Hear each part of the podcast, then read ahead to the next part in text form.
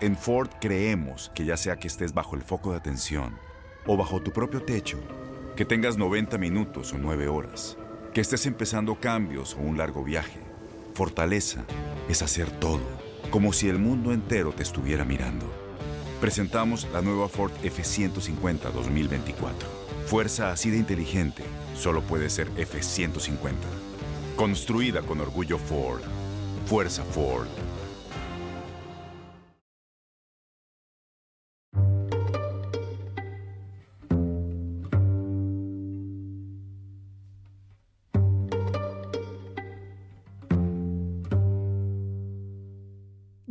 Bienvenidos a Mejor Vete, Cristina, un podcast de Univisión Noticias.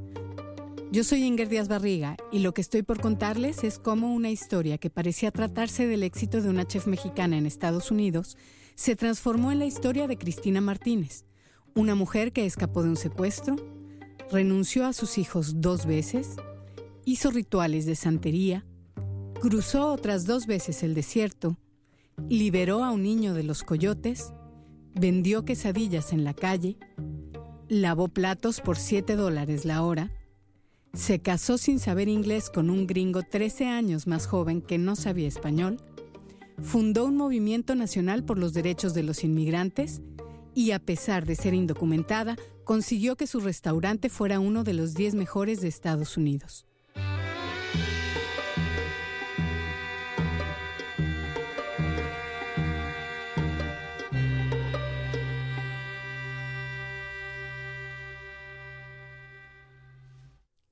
En el capítulo anterior, habíamos dejado a Cristina recién casada con Benjamin, tratando de obtener su residencia, vendiendo comida en la calle y deprimida porque había perdido un buen empleo en el restaurante italiano.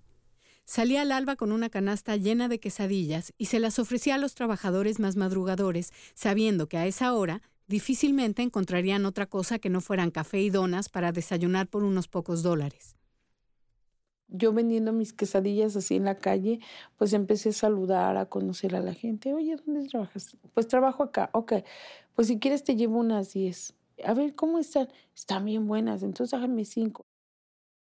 Al ver que su comida gustaba y que siempre le pedían más quesadillas, Cristina intuyó que en Filadelfia encontraría un buen mercado para su barbacoa. Comentó su idea con Benjamin, pero él, sin conocer el platillo, no estaba muy convencido de que fuera a funcionar. Bueno, en primera, pues yo nada más le dije que iba yo a cocinar para vender unos, un poco de barbacoa. Él me dijo, pues, ¿qué es? Y le dije, bueno, este, pues es una comida que se hace en, en Toluca y la vamos a vender. Y me dice, ¿pero a quién? Porque yo no la conozco. Cristina se empeñó en mostrarle que su barbacoa gustaría. Ella sabía que había suficientes paisanos en Filadelfia añorando este platillo callejero tan popular en los mercados mexicanos, pero tan improbable de encontrar en este país. Así que mientras él se iba a trabajar, ella se dedicó a averiguar dónde podía conseguir buena carne de borrego. Bueno, por año y medio anduvimos buscando la carne, o sea, anduve en las carnicerías buscando los borregos, de eh, que fueran tiernos, que estuvieran muy suaves, que la carne fuera muy blanquita. Yo buscaba el material en muchas carnicerías, los productos en el en este con los chinos, este, o sea, que era yo en la bicicleta comprando por aquí, por acá y por acá y por todos lados. Entonces yo amarraba mi bicicleta, me subía yo al tren, compraba yo mi borrego y lo echaba yo en la mochila me subía yo al tren con mi borrego, mi cabeza y todo sangrentado ahí en bolsas de plástico. Y luego los policías se subían y, yo era temblando con mis piernas y mi, Una vez que consiguió todos los ingredientes, preparó un poco de barbacoa e invitó a sus clientes a que se pasaran por su departamento el fin de semana para probar sus tacos. Bueno, pues no tardó en correrse la voz entre la comunidad mexicana del sur de Filadelfia y poco después también empezó a llegar a su casa gente de otras nacionalidades, gente intrigada por probar este lado B de la gastronomía mexicana con tan buena fama entre los paisanos del barrio. Ante la demanda, Cristina empezó a aumentar poco a poco su producción. Fue aumentando bien rápida la, venta. Entonces estaba yo haciendo primero una cajita blanca de, de, mix para la pancita, posteriormente fue un bol, luego otro bol y luego ya fueron dos boles más grandototes. Ella estaba feliz, pero a Benjamin le preocupaba que se fueran a meter en problemas. Él, siempre era muy nervioso porque, porque fuera a tocar a alguien que no fuera un cliente, sino inspección, porque estábamos muy cerca de la calle 9 y bueno, la gente empezó a, a decir que Cristina vendía barbacoa en su casa. Más de una vez, él trató de convencerla de que dejara de vender barbacoa en el departamento. Incluso se ofreció a pagar de su sueldo la colegiatura de Carla, pero Cristina se negó, confiada en que cada vez tenía más clientes y además algunos empezaban a hacerle pedidos grandes para fiestas. Pronto fue necesario que Benjamin ayudara más en la preparación de la barbacoa.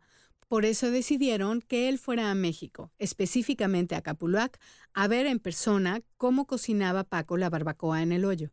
La idea era que entendiera bien y de primera mano el proceso tradicional para ayudarle a Cristina a encontrar la mejor forma de replicar la preparación en Filadelfia. Benjamín va a México y le enseñan a hacer las panzas, él es cortando la pancita ahí con este en el hoyo con Paco, lo ponen a trabajar bien duro, entonces pues Benjamín ya viene con otra visión, con otras cosas, con otras ideas. El plan funcionó y Benjamin volvió con una noción más clara para replicar el complejo platillo con los medios accesibles en Estados Unidos. Pero en ese viaje, Benjamin también se dio cuenta de que había algo fundamental que no conseguirían aquí.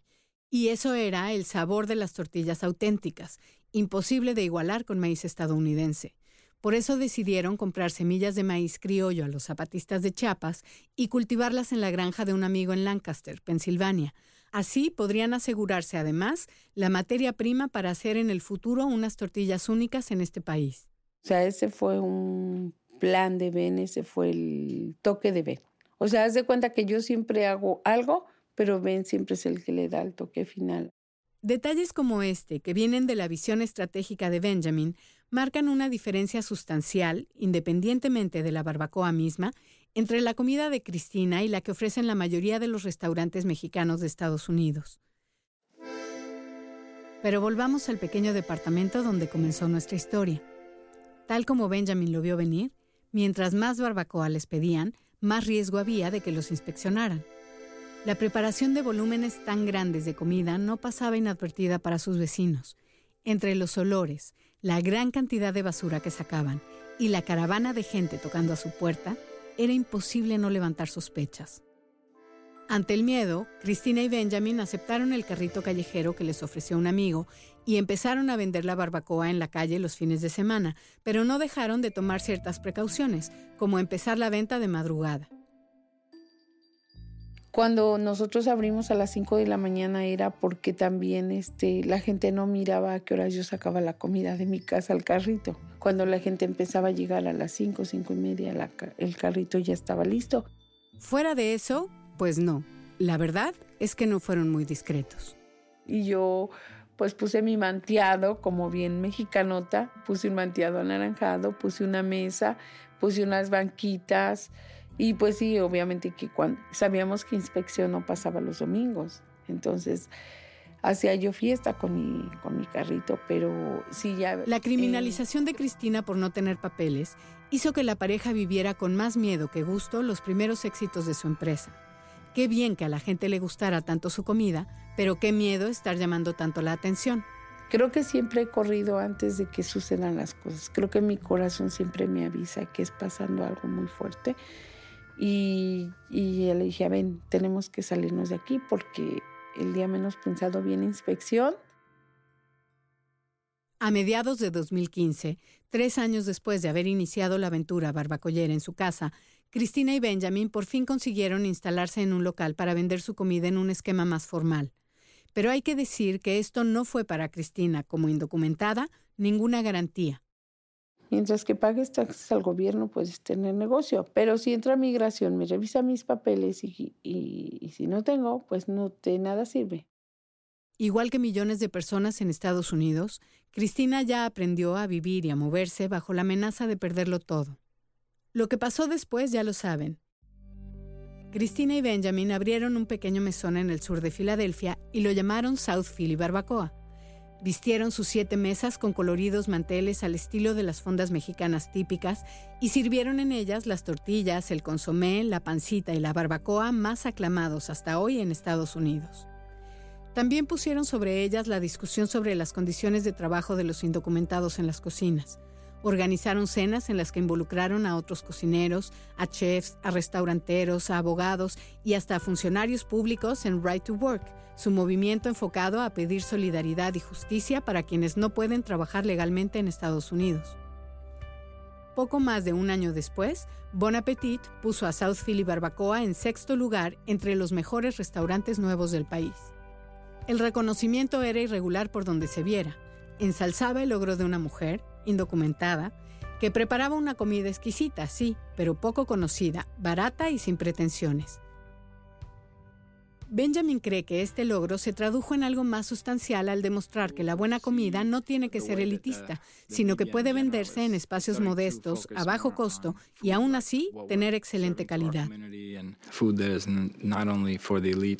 The great food can be for all people and it can be accessible at a low low price and still be made with, you know, love and skill and expertise. Y aún más importante, consiguió despertar el interés por la historia de Cristina, dándole paso al lado humano de la industria restaurantera. And it's been good to share Christina's story and to put her story out there in the front. That is, is not just the food that we're about, but it's also the human side of it. And Fue entonces cuando los medios comenzaron a buscar a Cristina y ella, consciente de que era demasiado tarde para preocuparse por llamar la atención, empezó a dar entrevistas que aprovechaba para hablar de la vulnerabilidad de los inmigrantes sin papeles. Para ese momento, Cristina se había convertido en una voz importante dentro de su comunidad y estaba decidida a hacer que los medios también hablaran de un problema que afecta al menos a un 20% de los trabajadores de las cocinas de Estados Unidos.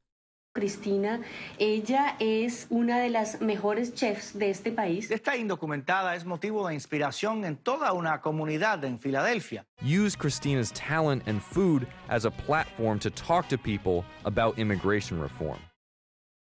Pero a lo largo de los últimos cinco años, al tiempo que se gestaba y nacía South Philly Barbacoa, sucedió en la vida de Cristina un encuentro que dejó huellas mucho más profundas que las de la fama. Fue su encuentro con Isaías, el tercero de sus hijos. Él atravesó el desierto en octubre de 2014 y, al igual que su mamá, entró a Estados Unidos ilegalmente para poder reunirse por fin con ella en Filadelfia. Cristina y Benjamin le prestaron entonces 5 mil dólares para pagar su paso. Según me contó Cristina, su cruce fue mucho menos duro que el de ella. Pasaron a la primera, fue muy rápido su paso, atravesó la frontera y cuando estaban en Phoenix, Arizona, él llorando me dijo, mamá, ya estoy de este lado contigo y ya te voy a ver, mamita chula. Y lloró. Isaías tenía 21 años cuando llegó y salvando el breve periodo en que se reunieron en Capuluac en 2008, había vivido los últimos 10 años alejado de su madre, pero estaba decidido a recuperar el tiempo perdido. Y siempre pues me decía que sí, vamos a comer, vamos a cenar, este, vete a arreglar tu cabello, ponte tu vestido, ponte bien bonita, mamá. Yo quiero que estés siempre muy elegante, muy guapa. Y para eso voy a trabajar, para que no te falte nada, aunque estés casada. Yo quiero que, que tú siempre seas este, mi orgullo y, y estoy muy orgullosa de ti. Me abrazaba, me besaba. En poco tiempo se ganó los afectos de su comunidad atendiendo el carrito de South Philly Barbacoa. No tardó en hacer amigos. Los clientes también lo querían. Lo llamaban cariñosamente compadre. Isaías abrió un restaurante de tortas a finales del 2016 en Filadelfia y lo llamó así, el compadre. Por esos días, Isaías le dio una entrevista a Cora Cervantes, estudiante de periodismo de la Universidad de Nueva York. Esta es su voz. Así se sentía entonces. Me siento muy agradecido y con la oportunidad de tener algo mío y más que, que este país te puede dar muchas oportunidades. En poco tiempo lo he logrado, gracias a Dios y a la ayuda de mi madre, de su esposo. Pues me siento muy bien porque tengo gente trabajando, gente mexicana a la que pueda ayudar a contribuir a sus, a sus hogares. En enero de 2017, Isaías murió de forma inesperada, poco antes de que yo me reuniera con Cristina por primera vez. Tenía solo 23 años. Las autoridades le hicieron una autopsia y al momento de terminar este podcast, ella sigue a la espera de los resultados. Pero según me dijo en una llamada telefónica, ella tiene una teoría propia. Él tenía mucha presión, tal vez por su hermano. Bueno, más bien eso era lo que le preocupaba su hermano pequeño y no sabía si irse a México, si quedarse, si ayudarme, si, o sea, tenía mucho en sus manos y, y fue que le causó la muerte. El hermano al que se refiere Cristina es el más pequeño de sus hijos. Hoy tiene 13 años y no ve a su mamá desde los 6. Lo último que Cristina supo fue que vivía con su padre al norte de México, que estaba consumiendo crack y que pensaban meterlo a un anexo, que es como se llama en México a las clínicas privadas de rehabilitación famosas por el maltrato que le dan a sus internos. No existe forma de saber si lo que ha pasado con los hijos de Cristina desde que los tuvo que dejar en 2007 ha sido mejor o peor que si se hubiera quedado con ellos. Lo único cierto es que en ningún caso ha sido fácil. José, el mayor, que ya era padre de familia entonces, siguió trabajando con su papá.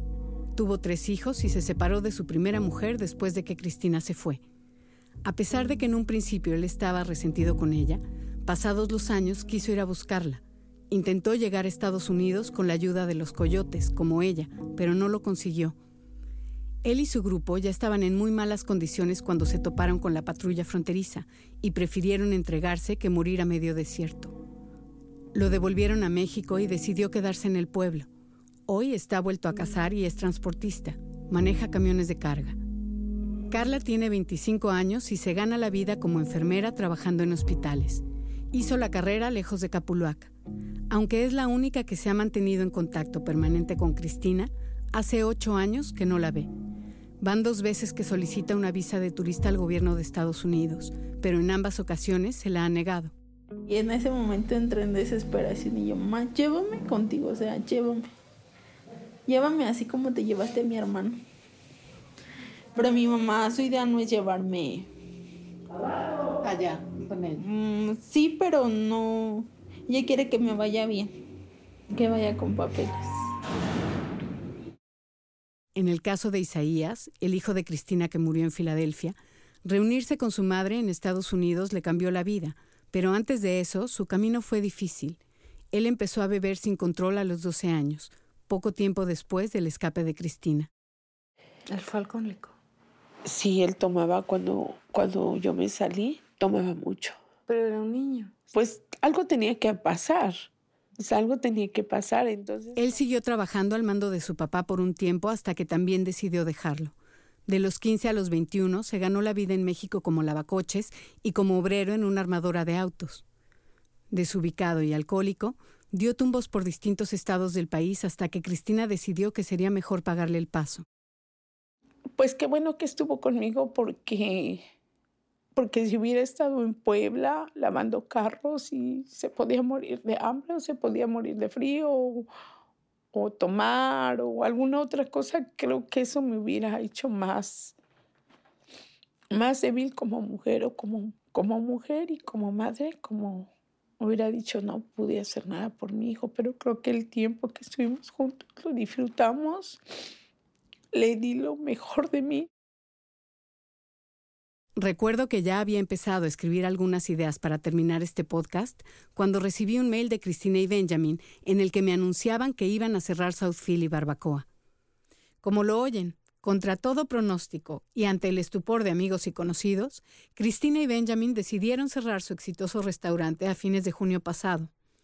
Para entonces ya formaban parte de la guía Sagat, habían estado nominados entre los mejores chefs de la costa este para los James Beard Awards, algo así como los Oscars de la comida en Estados Unidos, y tenían a dos documentalistas siguiendo sus pasos. Y en este punto, tengo que confesar que al principio no pude evitar sentir que ese giro inesperado daba un poco al traste con el relato triunfal del restaurante que dio pie a esta historia. Pero ante el fin anunciado, no me quedó de otra que apuntarme a celebrar el cambio con ellos, así que tomé rumbo a Filadelfia de nuevo para acompañar a Cristina y Benjamin en el cierre definitivo del restaurante. Según lo comunicaron en sus redes sociales, se trataba de una decisión práctica. Al morir Isaías, Cristina y Benjamin decidieron tomar las riendas del compadre, y pasados los meses se sintieron abrumados por la carga y los gastos implicados en la operación simultánea de los dos comedores. Al parecer, la pérdida de un hijo, las exhaustivas jornadas de trabajo y el compromiso de una lucha activista fueron demasiado incluso para Cristina, que parece poder con todo. El cierre fue idea de ella, y con él da por terminado un ciclo tan fructífero como doloroso. Esto fue lo que me dijo aquel último domingo, luego de que su barbacoa se había acabado, como siempre, y había llegado la hora de bajar la cortina. Estaba emocionada. ¿Cómo te sientes de estar cerrando afiliado? Contenta. Claro que sí, porque creo que fue una experiencia única con mi hijo y que pudo mirar lo que su mamá hizo y que pudo disfrutar de las delicias de este, de este espacio y bueno, también el irse de aquí como yo me voy. O sea, no estamos este, como arraigados a algo que no es de nosotros, que tenemos que desprendernos y salir. Sí, creo que ya quiero salir de todo esto. La historia de South Philly Barbacoa se cerró, pero Cristina y Benjamin decidieron quedarse con el compadre y allí seguirán vendiendo barbacoa los fines de semana a los mismos precios de antes. Cuatro dólares por taco, dos dólares por vaso de agua fresca y otros dos por un panque de postre. Entre semana, tal como Isaías quería, venden tortas a 6 dólares con 50 centavos y para quien quiera sentarse a degustar platos más sustanciosos, en el compadre también sirven guisados acompañados de sus espectaculares tortillas por tan solo 13 dólares. Su idea es mantenerse fieles a su filosofía de que la buena comida no es solo para las élites, así que en su nueva ubicación seguirán intentando que cualquier comensal pueda probar sus delicias por menos de 12 o 15 dólares. Yo creo que también ya lo que pudimos haber hecho por esta pequeña comunidad de nuestra comida y la comunidad que se integró aquí fue muy buena. Pero ahora tenemos que estar donde la gente nos necesita como para no tener para protegernos todos de de, migración de, de, cierta manera, que, o sea, si van a llevarme a mí, bueno, tienen que llevar una grande comunidad o algo así. La ubicación del compadre en el Italian Market, donde se concentra una gran parte de la comunidad mexicana de Filadelfia, es conveniente no solo para el negocio, sino también para fortalecer su movimiento social y a la comunidad misma. Me despedí de la pareja en la calle frente a la colorida fachada del famoso restaurante que resaltaba entre las construcciones de ladrillo rojo de Filadelfia. Me alejé pensando en cómo Benjamin le contagia a Cristina las faltas gramaticales de su recién aprendido español, pero también le contagia la paz del privilegio que ella nunca conoció, que sigue sin conocer del todo.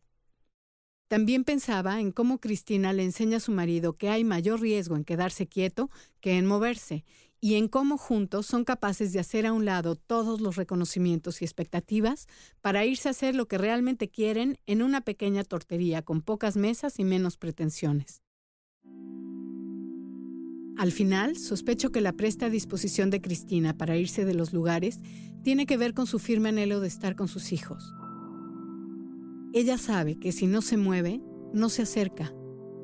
Por eso, en los primeros meses de este 2017, con el recrudecimiento de las políticas migratorias del actual gobierno estadounidense, imaginé que quizá en su corazón resonaba el consejo que más veces ha escuchado a lo largo de su vida. Mejor vete, Cristina. Mejor vete, mamá. Mejor vete, hermana. Mejor vete, hija. Pero hoy, por increíble que parezca, a Cristina todavía le quedan fuerzas para continuar la lucha por conseguir su residencia. Además de que le corresponde por su unión marital, con ella podría recuperar a sus hijos sin tener que renunciar a lo que ha conseguido con estos años de trabajo. Mientras eso ocurre, Cristina no dejará de moverse Dará carpetazo al pasado y se reinventará las veces que haga falta. Pero eso sí, siempre cerca de las cocinas. Siempre en sitios donde pueda acoger y alimentar a familias enteras. Siempre con la esperanza de que haya alguien cerca de sus hijos que haga lo mismo por ellos. ¿Ves a tus hijos en esas mesas? Claro que sí, está Carla, está Isaías, está José, los veo como José con su familia, veo a Carla como los estudiantes que es llegando y a Jesús lo veo como un niño Veo a Isaías como hombres trabajando en construcción, en, en trabajos muy rudos como lavando eh, cocinas. O sea, en cada gente que llega ahí veo a mis hijos.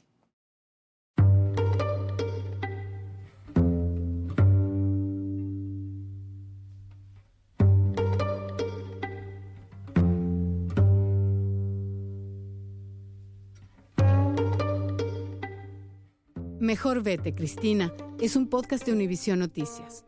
Yo soy Inger Díaz Barriga y lo que relato es una historia investigada, escrita y editada por mí. Delia Rodríguez es la productora ejecutiva y la edición general estuvo a cargo de Sofía Ruiz de Velasco. La ambientación es un trabajo de María Sánchez Díez y José Luis Osuna compuso dos temas originales para esta historia. La mezcla es de Carlos Hurtado. Gracias a Cristina Martínez y a Benjamin Miller en Filadelfia a la familia Martínez, en especial a Carla, José y Paco en Capuluac, México, y a Carlos Cortés en las cabinas de Univisión en Miami.